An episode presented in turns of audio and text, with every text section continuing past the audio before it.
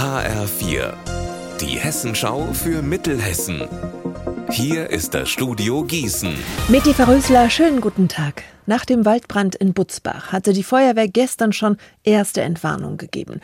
Heute hat sich die Lage nun noch mehr beruhigt. Lea Schebaum, ist die Feuerwehr denn jetzt schon komplett abgezogen? Nein, noch nicht ganz. Die Feuerwehr ist noch mit ein paar Leuten vor Ort. Es gibt nämlich noch einzelne Stellen, die sehr heiß sind, hat mir eine Sprecherin der Feuerwehr gesagt. Das ist aber nicht so gefährlich, weil dem Feuer drumherum die Nahrung fehlt. Da ist ja alles runtergebrannt und es gleicht wirklich einer Mondlandschaft.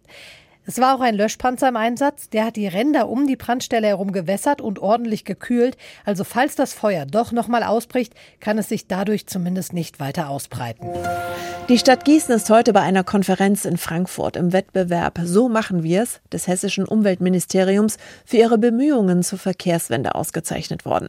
Das Verwaltungsgericht in Gießen hat ja aber gerade den Verkehrsversuch für rechtswidrig erklärt, der auf dem Anlagenring die Bedingungen für alle, die mit dem Rad unterwegs sind, verbessern soll. Politisch steht für den Verkehrsversuch Gießens Bürgermeister Alexander Wright von den Grünen. Der ist jetzt heute bei der Auszeichnung in Frankfurt aber ganz entspannt. Hier geht es ja um abgeschlossene Maßnahmen was wir so im letzten Jahr gemacht haben. Und da haben wir ja auch schon einiges vorgelegt. Also sind die Fahrradzone neue Bäue. Es geht darum, dass wir ähm, Gehwegparken ähm, wieder beenden. Und es geht darum, dass wir Menschen mehr aufs Rad bringen, auch ähm, Abstellmöglichkeiten dafür liefern. Und das haben wir im letzten Jahr schon konsequent ähm, durchgeführt. Eigentlich sollte am 22. Juli das erste Flass-Festival in Marburg stattfinden.